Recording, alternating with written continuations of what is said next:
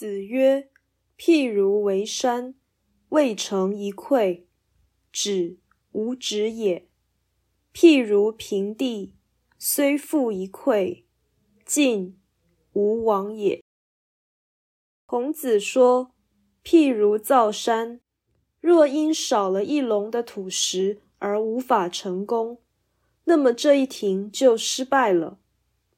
譬如平地。”人虽只是覆盖一笼的土石，这么一开始就有进展了。这一章是劝善的说法，意思很简明，但富有文学美感，显示孔子传道热情洋溢。这一个譬喻很有鼓励的作用，但是他的立场不是诱导，而是开导，讲理而不滥情。止，无止也；进无往也。两句话，尤其传达任人选择善恶的自由意志，甚有義氣。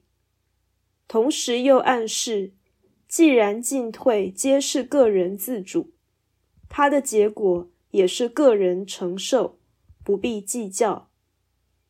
这句话所含的情意，在孔子的言论中并不多见。这是圣人劝世的美学性表达，弥足珍贵。